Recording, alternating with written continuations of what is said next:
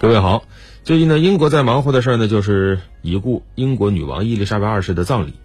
但是呢，现在啊，围绕这个葬礼还有个关注点，就是英国女王王冠上的钻石要不要还回去？谁在讨要呢？印度人。这是一颗叫光明之山的钻石啊，又名叫光之山啊，号称全世界最古老的一颗天然钻石，大概是公元一千一百年左右被发现的。当时在印度的一个矿山里把它这个发现了。这个原石重达八百克拉啊，后来加工了，把一些杂质给消了啊，但还有一百九十多克拉啊，多大呀？这么巨大的钻石当然是个宝贝啊，价值连城，所以成了印度各个朝代统治者的珍藏。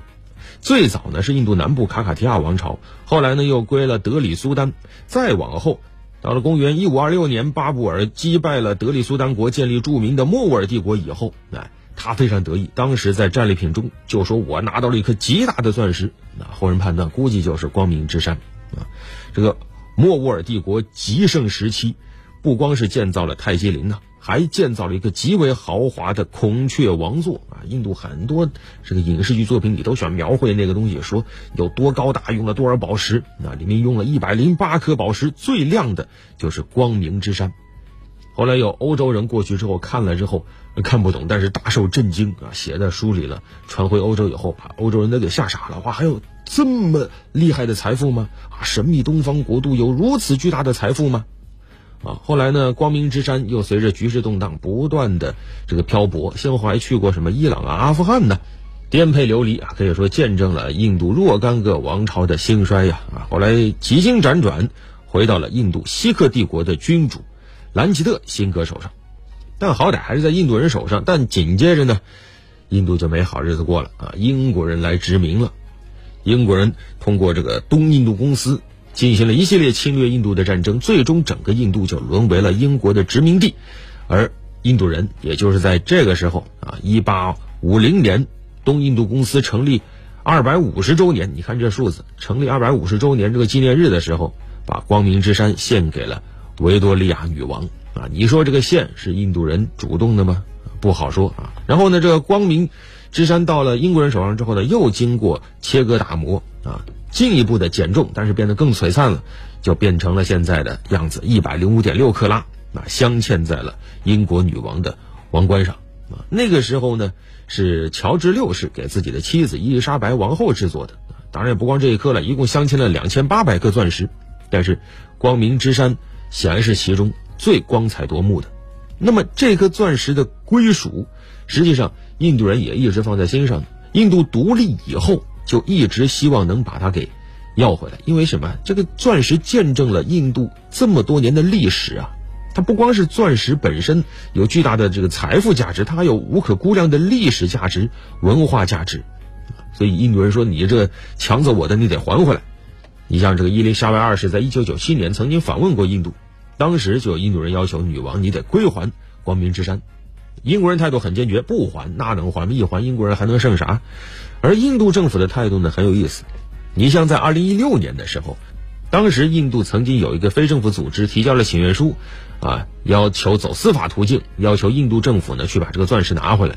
但当时印度政府的态度是什么呢？是说这个是这个旁遮普邦的前统治者送给英国的。啊，不是被抢走的，所以呢不方便要回来。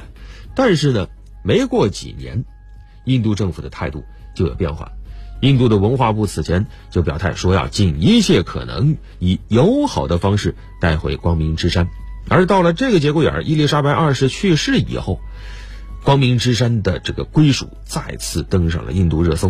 啊，印度很多很多的网民都说，既然伊丽莎白二世已经去世了。那么现在应该把它拿回来，啊，这已经成了印度人一种共识。它代表着什么呢？就是印度被殖民的历史彻底结束了。毕竟见证印度被殖民最后一段历史的这个英国女王也都去世了嘛，对吧？那么既然印度要彻底的去殖民化，那要回光明之山就是其中一个非常重要的标志性的动作啊！你像就在伊丽莎白二世去世的当晚，印度总理莫迪还主持了一个。这个更名仪式什么呢？印度的一条道路叫国王大道，你看这名字很有殖民色彩，改名叫责任大道，意思很明确了啊，跟殖民历史拜拜了。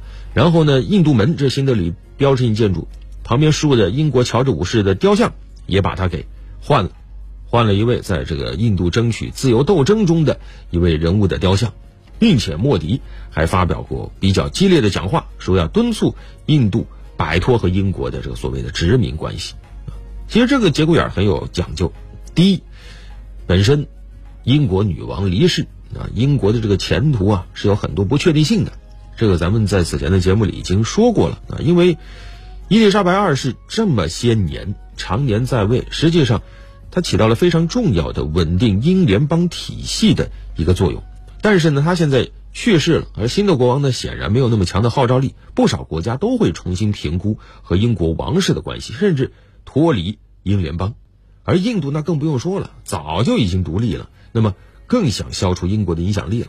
而此外呢，从实力的角度来说呢，印度啊，在去年它实现了 GDP 超过英国这样一个里程碑式的成就啊，就是曾经的被殖民的国家超过了自己曾经的宗主国，这也让印度提出这个要求更有底气了啊。当然也不光是印度了，还有不少国家也希望啊，你英国把拿走的东西还回来。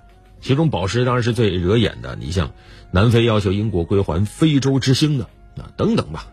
当然，对于类似的这种要求呢，实际上，呃，英国政府层面在二零一四年就非常明确的说过啊，说这些东西归英国那属于历史事件，英国拥有它都很久很久了。言下之意就是，这是我当年凭实力拿回来的，你现在有什么资格拿走呢？所以这事儿啊还有的争啊。往小了说，它确实只是一个石头，但是往深了说，它又哪仅仅只是一块石头呢？它可能代表着曾经的日不落帝国最后的体面。那么就看未来他是自己主动体面，还是让别人帮他体面呢？好了，本期就聊这么多。